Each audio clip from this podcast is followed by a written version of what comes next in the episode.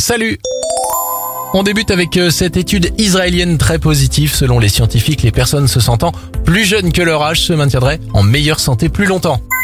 Il fait bon vivre en Europe, c'est en tout cas ce qui ressort du classement annuel des villes les plus agréables au monde, dans le top 10 que des villes européennes. Et dans le top 3, on retrouve Zurich en Suisse, deuxième place pour Copenhague au Danemark et première place pour Vienne en Autriche. Enfin, très bonne nouvelle, la nouvelle Peugeot 408 sera 100% fabriquée en France et plus précisément 100% en Alsace.